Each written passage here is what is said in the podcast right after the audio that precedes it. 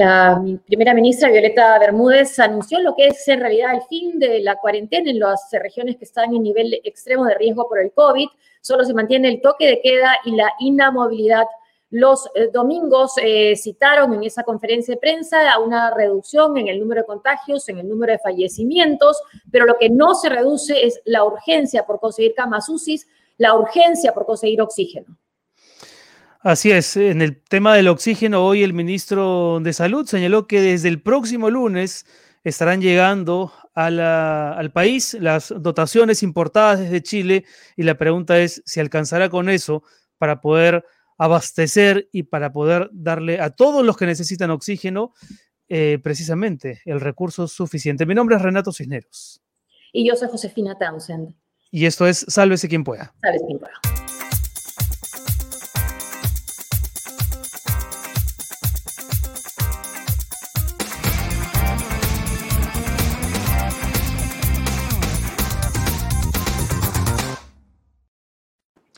Estamos en, vivo, son las 7 de la noche con dos minutos.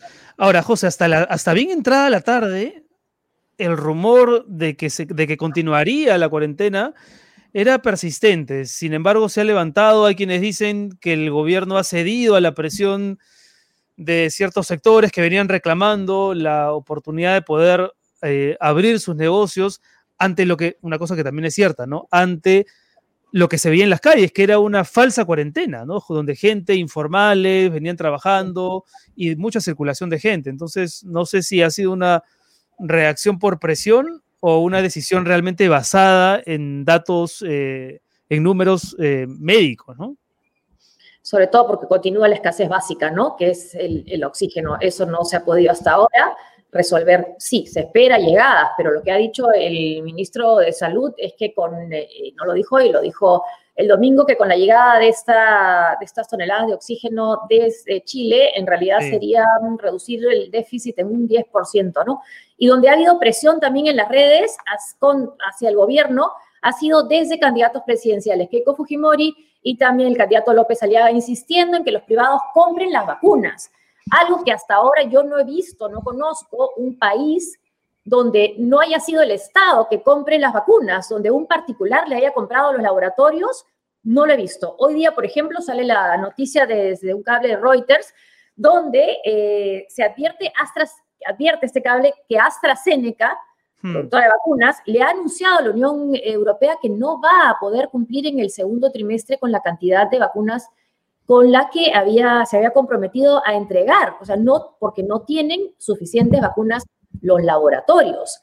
a los estados les están diciendo que no. Los representantes de AstraZeneca no desmintieron esta, esta nota de Reuters y solo dijeron, bueno, vamos a intentar hacer todo lo posible por cumplir con lo que habíamos dicho que íbamos a hacer. Pero esto es así, es una, están negociando desde la Unión Europea, un bloque de 27 países. Es un tema de, falta de producción de vacunas, es decir, no se están produciendo al ritmo deseado. No es tanto una mala gestión de determinados gobiernos por, por conseguirlas, ¿no? Por ejemplo, aquí en, aquí en España ha habido también gran discusión porque en Madrid, puntualmente, la comunidad de Madrid, recordemos que en España todas las comunidades son autónomas, eh, el, el, gobierno de la comunidad lo que decidió fue que los privados participaran, pero de la vacunación no de la, de la forma de conseguir las vacunas.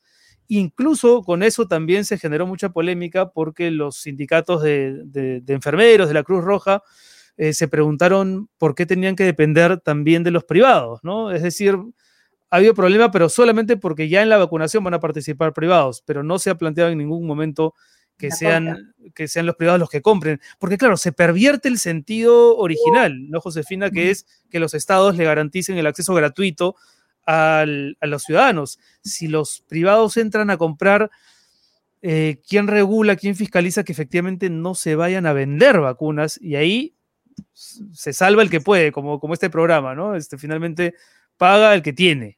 Y eso, eso eh, quizás cuando abunden estas vacunas, pero ahora son escasas el, gobernador de Nueva York ha intentado comprar por su cuenta como Estado de Nueva York vacunas y no ha podido a Pfizer. A Pfizer le ha dicho no, se, compra a nivel federal, a nivel mm. del gobierno de los Estados Unidos. Lo que no quita que en los gobiernos, y eso es lo que estamos también teniendo que investigar en nuestro país, se puedan cometer irregularidades y eso se hay que fiscalizar a la hora de compra o determinar a quién, a quién se le compra, ¿no?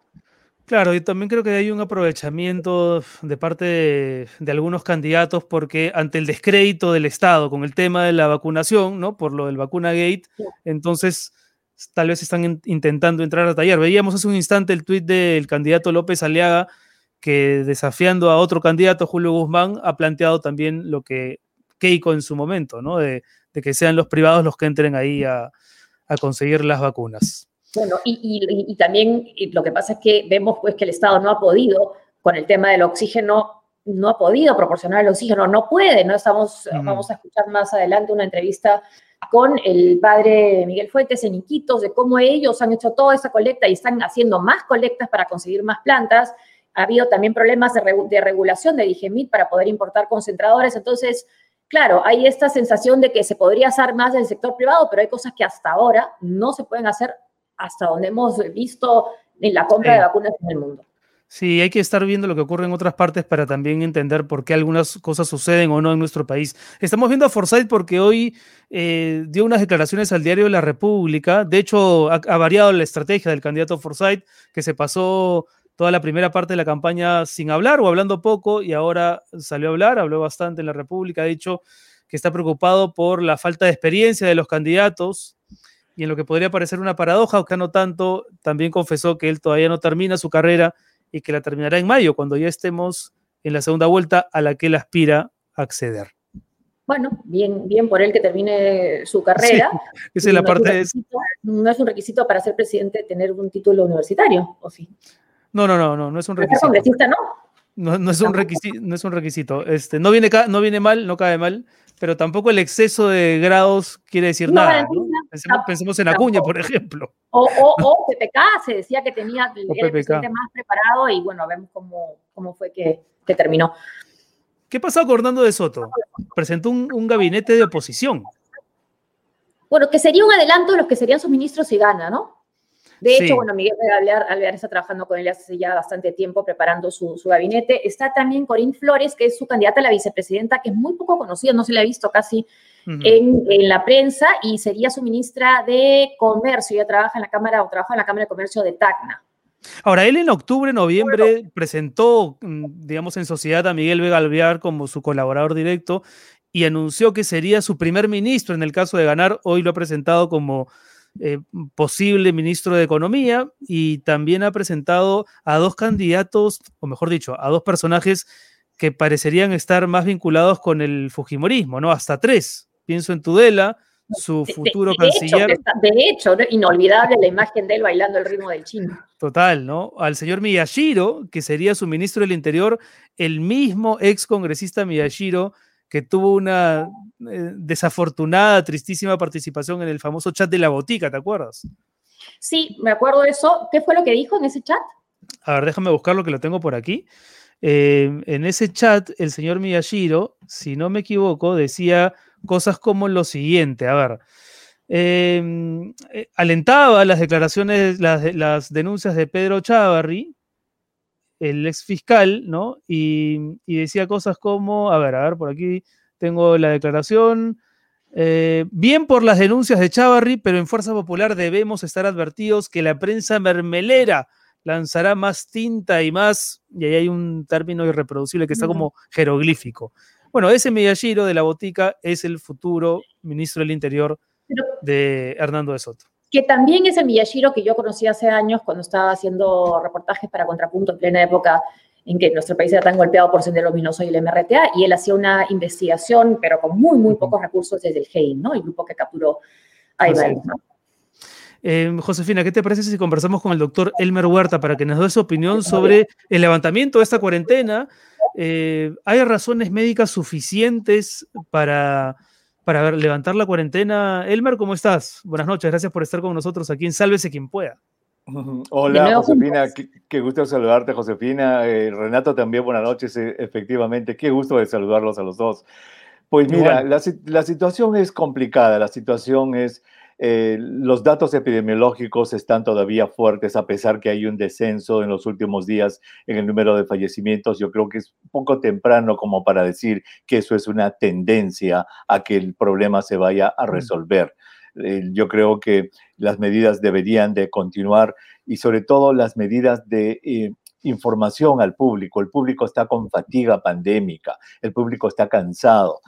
¿Cómo convencer al público, Josefina Renato, para que pueda, este, en este momento de cansancio, de agobio económico y de agobio de todo tipo que tenemos, cómo hacerlo para que si tienen que salir, porque tienen que salir, no eh, contravengan las reglas básicas de prevención de las mascarillas y la distancia social. Yo creo que por ese camino está. Yo creo que tenemos que abrir la economía, la economía se tiene que abrir, estamos sufriendo muchísimo, pero no está, digamos, eh, contrapuesta la apertura de la economía con recordarle al público de que las medidas de prevención deben cumplirse. Entonces, hacer hincapié en las medidas de prevención. Por ejemplo, estaba leyendo una nota, me parece que era el New York Times, donde hablaban de la posibilidad de usar doble mascarilla. ¿Esto puede ser útil? Claro que sí, Josefina. Eso también lo ha dicho el CDC aquí hace unas tres semanas. Han hecho estudios que indican de que el doble mascarilla eh, podría darte la misma protección que te da una N95. ¿Y esto de dónde ha salido? Esto ha salido eh, en diciembre, a mediados de diciembre, el gobierno de Bavaria, del estado de Bavaria en Alemania, decidió unilateralmente que sus pobladores ya no usen la mascarilla de tela. ¿Por qué? Porque ellos habían encontrado que la variante de Inglaterra, la B 117 es tan contagiosa que se mete por los huecos de los costados que dejan las mm. mascarillas de tela.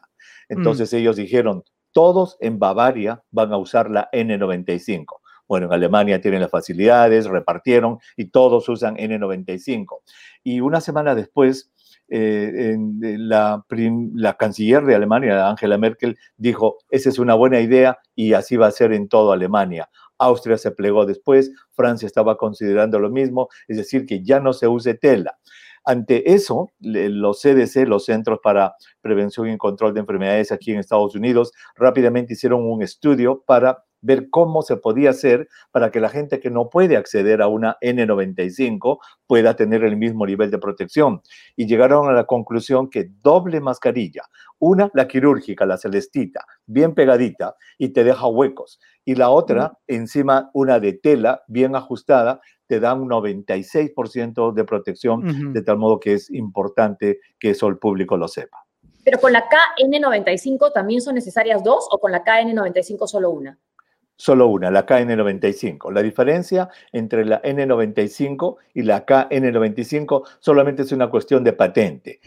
Eh, en Estados Unidos, la fábrica 3M la fabrica como N95 para su venta como tal en Estados Unidos. La K es una patente china. Es el mismo material, todo es exactamente lo mismo, pero una es de patente china, la otra es de patente norteamericana. Elmer, entonces, a ver si te entendí bien. Si te hubiesen pedido a ti tu recomendación respecto de liberar la cuarentena o no, ¿tú hubieses dicho que sí, que está para los próximos 15 días? Yo hubiera dicho que continúe como estábamos y ah, como estábamos tratando de que este, seamos más focalizados, más quirúrgicos, como se dice, con, en base a los datos, ir abriendo zonas que ya están en verde y con rojo, cerrando las zonas que están en rojo, para que no sea tan amplio el territorio. Y, y, respecto de las vacunas, ¿qué opinas de la posibilidad de que sean los privados los que participen tanto de la adquisición como de la vacunación. Es un pedido de algunos candidatos de un cierto sector. Eh, justo con Josefina comentábamos hace un, instante que eso podría pervertir el sentido natural de la administración de la vacuna de Estado a ciudadanía. ¿Tú cómo, cómo lo ves y qué estás viendo en Estados Unidos al respecto? A ver, mira, Estados Unidos es el país capitalista por excelencia. Socialismo es una mala palabra ahí. Sí. Bueno, es un país capitalista por excelencia y aquí en Estados Unidos no existe propiedad privada para la vacuna. El único, el único proveedor de vacunas en Estados Unidos es el gobierno federal. Punto, y se acabó. Aquí no hay de que las clínicas privadas de pidan o la industria privada de, de salud pida, no es el gobierno federal el que da las vacunas y el que va a ser gratuita para la población. Con las limitaciones que tenga, con las limitaciones que tenga.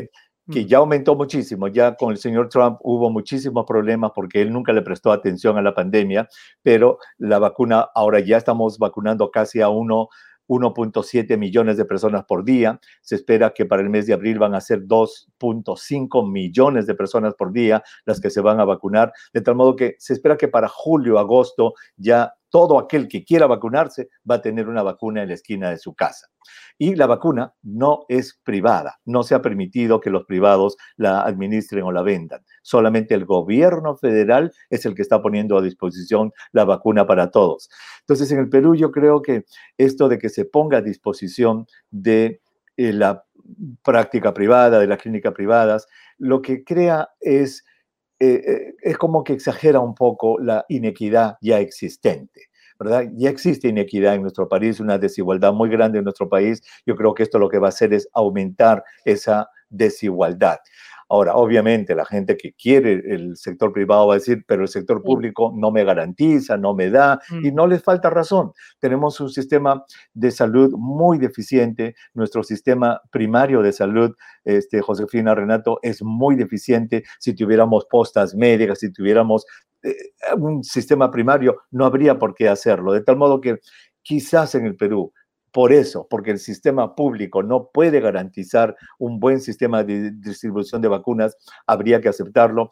Y yo estoy de acuerdo con lo que dijo el ministro Ugarte, de que eso sí, no porque va a estar en una clínica privada, ahora llevo a mi muchacho de 20 años y lo vacuno primero porque tengo el billete para hacerlo. No, van a tener que, eh, digamos, eh, respetarse lo que son los lineamientos de los grupos de riesgo para que vaya en orden dándose la vacuna a quienes lo merecen primero. Y doctor, ¿usted está de acuerdo con que las personas mayores eh, eh, no, se vacunen después de las Fuerzas Armadas, que no estén en el primer grupo? No, yo lo hubiera hecho al revés. Si yo hubiera tenido un voto en ese consejo, yo hubiera votado a que sean los ancianos los que estén primero que las Fuerzas Armadas, definitivamente. Eh, eh, las personas mayores tienen muchísimo más riesgo de muerte que jóvenes de 30 o 40 años de las Fuerzas Armadas, absolutamente. Yo creo que eso no está bien. El Perú lo ha escogido así. Si hubiera tenido un voto en esa mesa, mi voto hubiera sido para poner a las personas mayores antes que las Fuerzas Armadas, excepto, la, excepto los veteranos de las Fuerzas Armadas, obviamente. Por ejemplo, claro, eh, Elmer, y sobre esta conclusión de la FDA en el sentido de que el virus no se transmite a través de los alimentos, ¿qué podrías decirnos? Porque era una presunción que nos ha acompañado durante un buen tiempo a lo largo de esta pandemia. Exacto. El 18 de febrero, que ha sido el jueves pasado, la FDA dio a conocer, y ahí vemos en pantalla, su actualización. Entonces ahí el título lo dice muy claro, esto salió publicado el 18 de febrero. Dice, actualización sobre COVID-19, dos puntos. El Departamento de Agricultura y la FDA enfatizan que la información epidemiológica y científica actual indica que no hay transmisión del COVID-19 a través de los alimentos o de los, envases, de los alimentos. Y en este comunicado, obviamente, ellos dan a conocer todo y dicen que esa costumbre que traíamos desde el año pasado de lavar las cajas, lavar las bolsas plásticas y todo eso, debe quedar de lado porque, y ahí, párate un ratito, quien está bajando eso, mira, ahí dice, la no, no, ahí está, Comisión Internacional de Especificaciones Microbiológicas de Alimentos. Ajá, ahí en azul, ¿no? sí, en azul, han hecho estudios grandes sobre esto y después de millones de casos de enfermedades etcétera, no se ha encontrado evidencia de que el tocar una caja, el tocar una bolsa plástica te vaya a contagiar de la enfermedad. O sea, toda esta, esta ceremonia con los delivery de desinfectar la caja, el envase, eso no tiene sentido. No, a no ser obviamente que te estén dando una caja y tú veas que el muchacho está tosiendo allí, que la mano la tiene con mocos y te da una bolsa plástica mocos, obviamente, ¿no? Pero si es un muchacho que está limpio y con, qué sé yo, con su mascarilla, te la deja allí, tú llevas, eh, abres tu, tu bolsita, sacas tu comida, elimina lo que tienes que eliminar, te lavas bien tus manos y puedes comer. Y acá el punto básico de este comunicado, Renato Josefina, es el asunto de las vías de transmisión. Este es el concepto médico, vías de transmisión del virus. ¿Por qué digo esto? Porque los virus tienen diferentes vías de transmisión. Por ejemplo, el virus de la hepatitis B, hepatitis C y VIH se transmiten casi de la misma manera. ¿Cuál? Sangre con sangre, a través de transfusiones, a través de inyecciones y relaciones sexuales. El virus VIH, hepatitis B y hepatitis C no es respiratorio ni es digestivo, ¿cierto? El virus de la, por ejemplo, de la hepatitis A, que dan el verano, ese es oral, por la boca. Y así cada virus tiene su modo de transmisión. Entonces, lo que dice este comunicado de la FDA es que se ha probado después de un año de conocer la enfermedad que la vía oral no es una ruta de transmisión conocida para este virus. Lo que dice que es respiratorio, es a través de aerosoles. Y en eso también hemos, aprendido durante el año, Josefina Renato. En febrero, enero, febrero y marzo del año pasado, pensábamos que era por gotas gruesas, como la gripe. Cuidado con el estornudo, cuidado con el enfermo. La y, entonces la recomendación era, si usted está enfermo, use su mascarilla, el sano que no la use, hasta que salieron en marzo las recomendaciones de que los aerosoles eran los causantes. Ahí salió el estudio del coro en el estado de Washington, un coro de 61 personas y un tipo que estaba cantando al final, Renato Josefina, en la última fila en el costerito, cantando fuerte, esparciendo los aerosoles, contagió a 53 de los 61. Uno murió allí con ese estudio de aerosoles más otros que se hicieron la primera semana de abril, cambió la recomendación el CDC y dijo, de ahora para adelante, todos en Estados Unidos, mascarillas de tela y la OMS demoró más, no fue hasta junio. Y ahora fíjate cómo hemos aprendido, las variantes son más contagiosas y la CDC que dice doble mascarilla de tela. Esto es importante para el público porque cuando la gente no entiende la ciencia, Renato, Josefina, se frustra y dice, pero ¿cómo decían eso el año pasado y ahora dicen esto? Este cambia de opinión. todos estamos aprendiendo y los médicos también, por supuesto. No es, que, no es que, no es que no puedan variar de opinión de la primera ola ahora, ¿no? Absolutamente. Entonces, cuando, se dan las opiniones, ¿verdad? Hay que tratar de dar opiniones basadas en ciencia, en evidencia. Para eso tú tienes que seguir lineamientos. Entonces, personalmente yo sigo mucho los lineamientos del CDC, que es gente muy estudiosa en este tipo de cosas. A la OMS ya la tengo ahí entre media cosa porque la OMS es un poco lenteja, como decimos en el Perú, para sus cosas, reacciona lento, se le escapa la tortuga, pero el CDC, por ejemplo, ya recuperó liderazgo porque por un tiempo fue capturado, entre comillas, por Donald Trump. Sí, ahora está liberado. Ahora, eh, doctor, ¿cómo entender lo que está pasando en nuestro país con el oxígeno? Los países, la gran mayoría están muy golpeados, pero nuestro país sobre todo es el tema de la falta del oxígeno. Bueno, sí, lo que pasa es que no hemos no supimos como gobierno eh, prever de que iba a haber una segunda ola y prepararnos ese ha sido el problema. La primera ola nos golpeó muchísimo, ya el oxígeno estaba escaso y en ese respiro que nos dio el virus a partir de agosto, septiembre, octubre, noviembre, es hasta diciembre, esos cuatro o cinco meses, no nos preparamos para que lo que se está haciendo ahora, asegurar importación, hacer que la industria colabore, para que se produzca más, establecer las rutas de, de, de distribución de oxígeno, es decir, prepararnos. No nos hemos preparado, nadie vio de que esto iba a ser peor que la primera y cuando nos hemos dado cuenta estamos en el mismo problema. Pero fíjense, cuando ya la industria colabora, lo de Saurden, cuando ya se importa desde Chile, ahora va a bajar un poco, pero yo creo que, mira, hay gente que está hablando, incluso aquí en Estados Unidos, de que una tercera ola podría ser posible con las variantes. Mm, Entonces, mm. tenemos que prepararnos con oxígeno y con todo como si pudiera haber una tercera ola en el futuro. Claro que sí. Claro que sí, Elmer. Bueno, muchísimas gracias, Elmer, por, por estar con nosotros. Espero que no sea la, primera y única conversación que tengamos, sino que tenemos todavía para, para rato, así que seguramente te convocaremos más adelante. Pues yo estoy a la orden a una llamada de WhatsApp, como dice, WhatsApp. un gusto volver a reunir. Chao, Josefina, gusto de verte también. Chao, Renato, un abrazo a la distancia. Cuídense mucho, ¿eh? Cuídense mucho. Chao. Un abrazo fuerte, un abrazo fuerte. Respecto de la vacunación, eh, José, no quería dejar de comentar lo que más temprano tuiteó la decana de las enfermeras en el Perú, Liliana La Rosa, respondiéndole a Keiko Fujimori, quien en un tuit también había deslizado la posibilidad de, la inoperancia del Estado para poder eh, llevar con éxito la, la vacunación. Y dice Liliana La Rosa, nunca han vacunado los privados, ni gratis, ni más rápido la señora Keiko Fujimori habla de lo que no sabe. Respeto al, sector público, tenemos experiencia en garantizar el derecho a la vacuna. No hay polio, sarampión, rubiola, porque el Estado lo garantizó.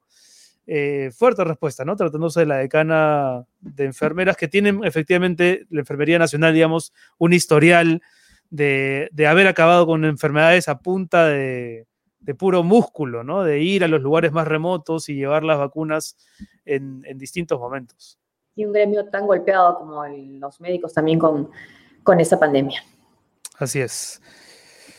Muy bien. Eh, vamos a conversar ahora sí con el, con el padre Miguel Fuertes Prieto. Vamos eh, a hablar sobre la situación en, en Iquitos que lo grabamos un poquito antes porque tenía problemas serios de, la de conexión, ¿no? que es otro tema que ya nos han dicho algunas personas de Iquitos que también la conexión Wi-Fi no está funcionando muy bien, lo que, digamos, aumenta el aislamiento del que, es este, que se puede sufrir Iquitos.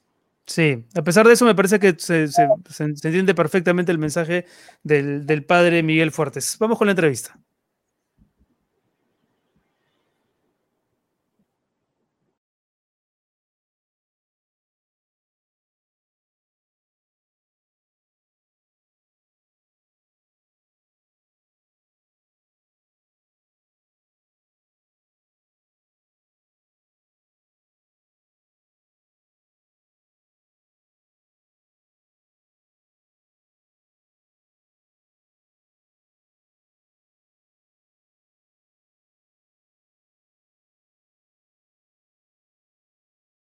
Muy bien, vamos a conversar con el padre Miguel Fuertes Prieto. Él es administrador diocesano del Vicariato Apostólico de Iquitos y ha sido uno de los eh, impulsores en la gesta por conseguir plantas de oxígeno para esa región tan golpeada por el COVID. Padre, ¿cómo está? Muy buenas noches. Gracias por estar con nosotros aquí en Sálvese quien pueda.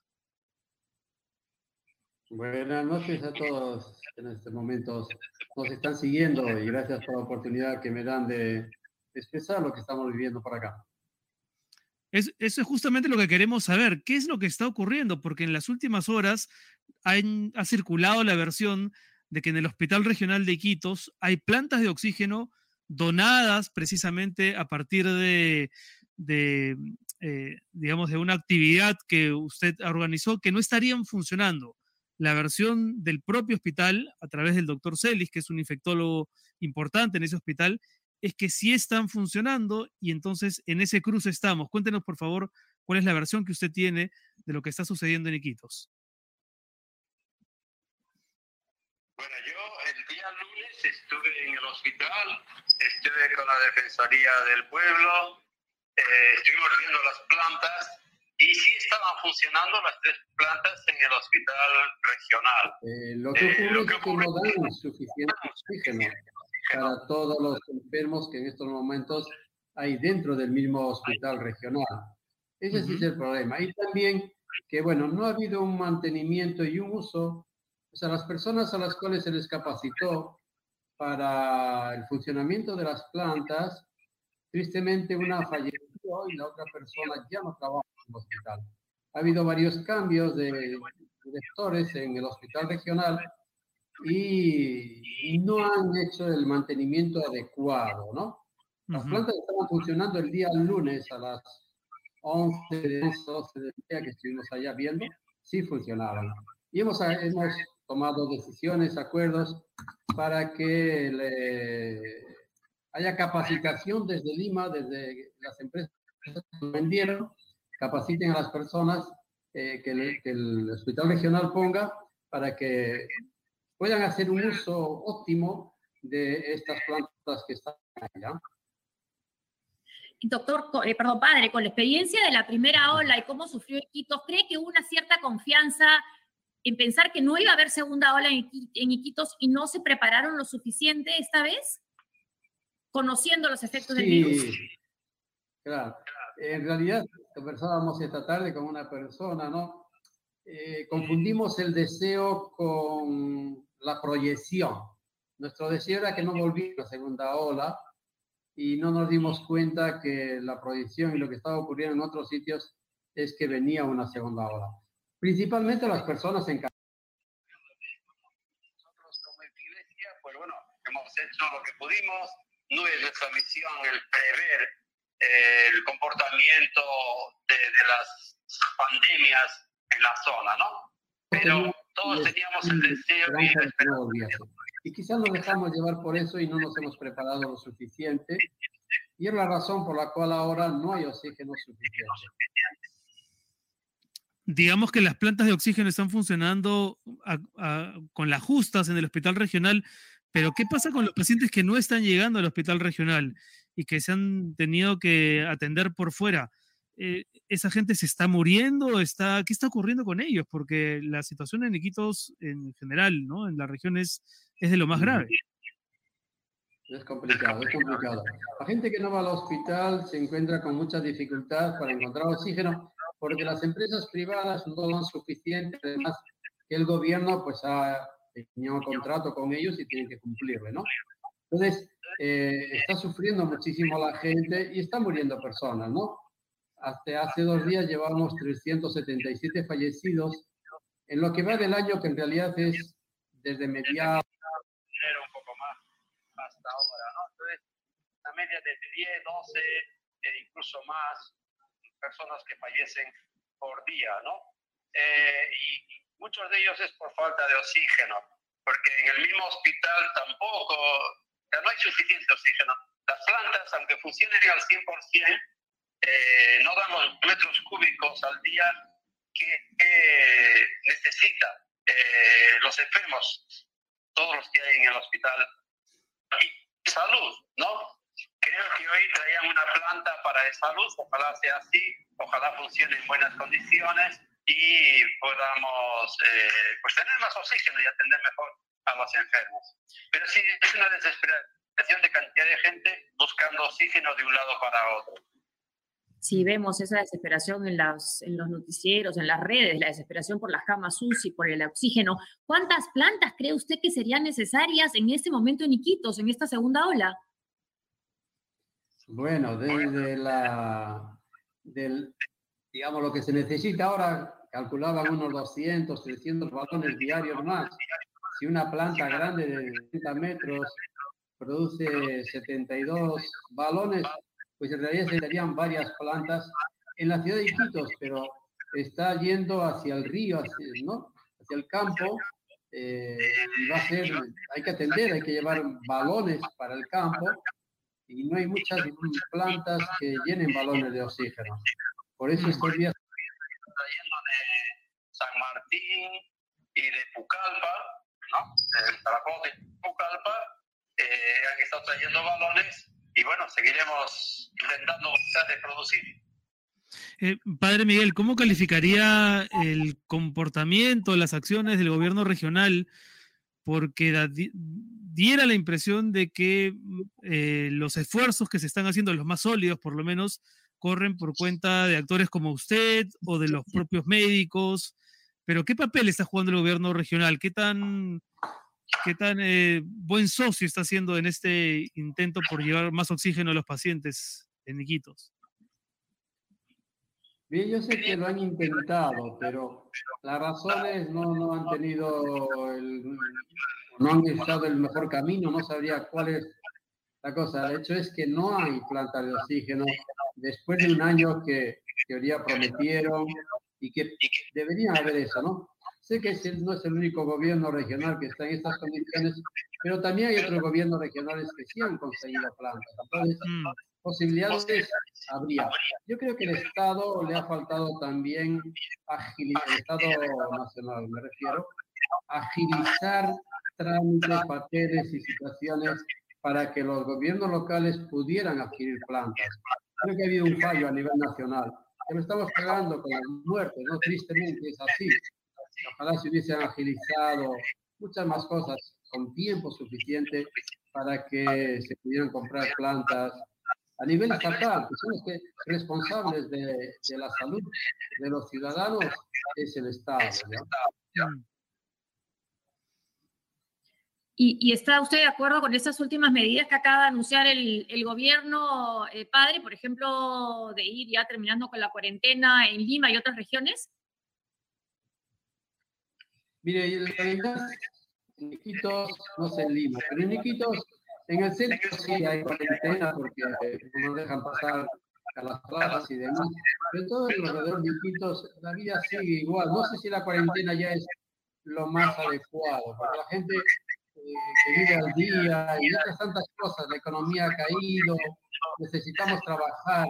Así que no sé si es lo más adecuado seguir con cuarentenas así, que no se pueda salir de casa.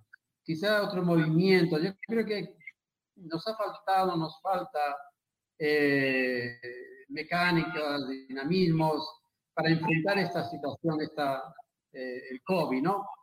Recién ahora se está implementando desde el gobierno regional de acá y otras instancias, voluntariados.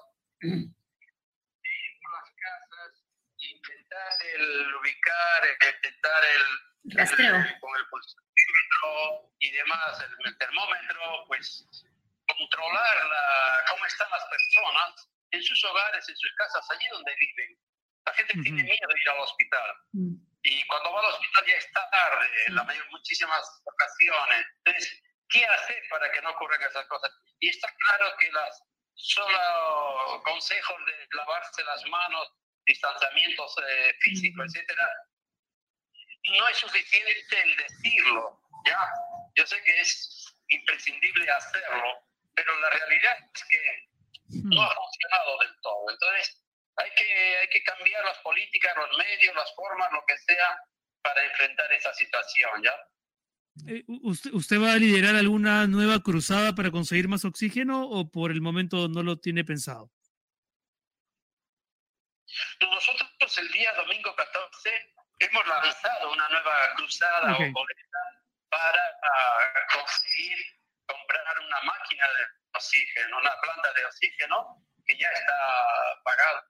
Aparte, el día 15, o sea, el compromiso de empresas, el día 15 nos lo entregan en Lima, la planta de oxígeno, los concentradores un tiempo después, pero ya, ya hicimos la campaña e invitaría en el país del Vicariato Apostólico de Quito, están las cuentas para colaborar a todas aquellas personas empresas que lo deseen. Es una planta que vamos a manejar la iglesia, la vamos a administrar nosotros, ya estamos construyendo local donde va a estar instalada y mm, va a producir eh, la capacidad que tiene de producir 72 cilindros por día. Estamos en ello ya involucrados, metidos de plano y lo vamos a conseguir porque confiamos en la gente, ¿no? Ojalá, ojalá que sí. Muy bien, padre, muchísimas gracias. Gracias por acompañarnos, por, uh, Muchas gracias. por estar con nosotros aquí en el programa y, toda la fuerza ¿no? y la resistencia gracias por los días. Gracias, gracias por, la preocupación y bueno, bendiciones a todos y para Gracias, gracias por el trabajo que viene haciendo por nuestro país en Iquitos. Gracias. Muy bien, bueno, a pesar de las complicaciones técnicas, hemos logrado conversar con el padre Miguel Fuertes Prieto. Y, y, bueno, vamos a estar, por supuesto, Josefina, muy atentos a lo que ocurra con esta región tan, tan golpeada por la pandemia como, como es Iquitos. Volvemos con más en un ratito.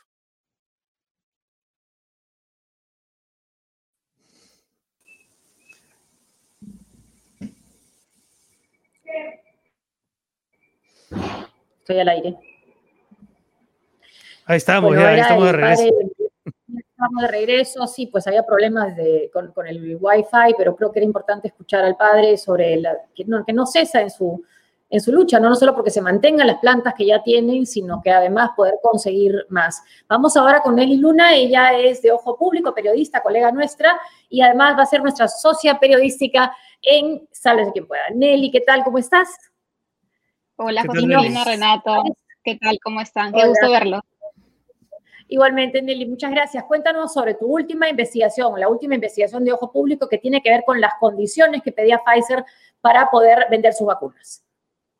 Sí, yo creo que es importante entender en un contexto en el que estamos discutiendo todos los países de América Latina la transparencia de los contratos. Esta investigación liderada por la Oficina de Periodismo de Investigación con sede en Londres, que nos invitó a participar al equipo de Ojo Público y que logra identificar las estrategias comerciales de Pfizer en un grupo de países de América Latina y que nos permite además entender cuáles son parte de estas estrategias. Lo que han dicho una serie de funcionarios involucrados en las negociaciones en países eh, como Perú, Argentina, Brasil y un país que solicitó el anonimato porque las cláusulas de confidencialidad han sido tan estrictas que podrían afectar ya la compra de las vacunas, es que Pfizer en todo momento ha ido incluyendo cláusulas que afectan eh, y que obligan a los países a poner sus activos soberanos como garantías de las compras. ¿no? ¿Esto qué quiere decir? Que, por ejemplo, entre Argentina y Brasil se pidió en algún momento que desde los edificios de embajadas o algunas bases militares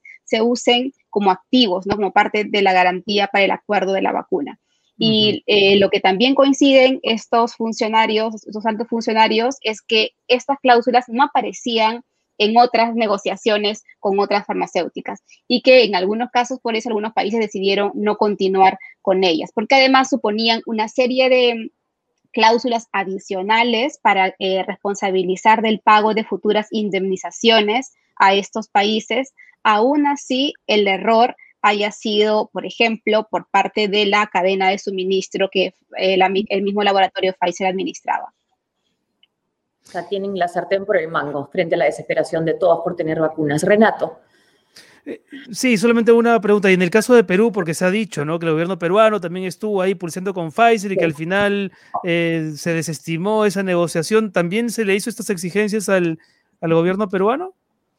Sí, el Perú hizo durante los primeros meses la publicación, publicó el primer eh, el preacuerdo donde se detallan cada una de estas cláusulas, y si incluyendo la de los efectos adversos, la del marco legal que garantice el pago de estas garantías, eh, las cláusulas de estricta confidencialidad, la de renunciar a tu soberanía, este, inmunidad para que lo pueda resolver una, un arbitraje internacional, en este caso con sede en Nueva York, donde tiene la sede Pfizer. Entonces, todo eso ya se veía en el preacuerdo. Entonces, si tú lo pones en un contexto más internacional, quiere decir que no eran unas, eh, unas cláusulas bastante abusivas, solo mm. para Perú, sino para un grupo de países latinoamericanos. Ahora, eso no exime de responsabilidad también a los políticos que estuvieron negociando esto, de por qué no simultáneamente ir negociando también con otros laboratorios. Lo que creo que sí es importante es que deberíamos estar todos exigiendo que se puedan transparentar los contratos, porque finalmente es dinero público con el que se compraron estas vacunas.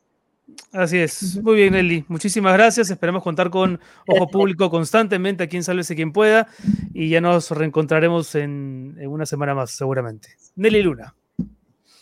Gracias, Nelly. Gracias. Muy bien. Y antes de irnos, Josefina, las menciones acostumbradas. Bueno, agradecerle, por supuesto, a Interactiva School, que es nuestro auspiciador oficial, eh, que es una plataforma educativa para todos aquellos que vieron interrumpida su educación en primaria o secundaria para que la puedan retomar en esta plataforma virtual. Gracias Interactiva School por acompañarnos y lo de siempre, José, que nos sigan en Facebook dándonos like, que se suscriban en el canal de YouTube, activando la campanita para que sepan cuando hay material nuevo y qué más. Y, gracias por acompañarnos, muchas gracias. Ahí está el correo también, sálvese quien pueda, arroba tarproducciones.pe, estamos en Instagram, en Twitter, en Spotify con la versión podcast, etcétera, etcétera. Hasta la próxima emisión. Eh, cuídense y sálvese quien pueda. Eso. Debería ser salvémonos entre todos, pero bueno. Hasta la próxima edición. Chao, chao. Chao.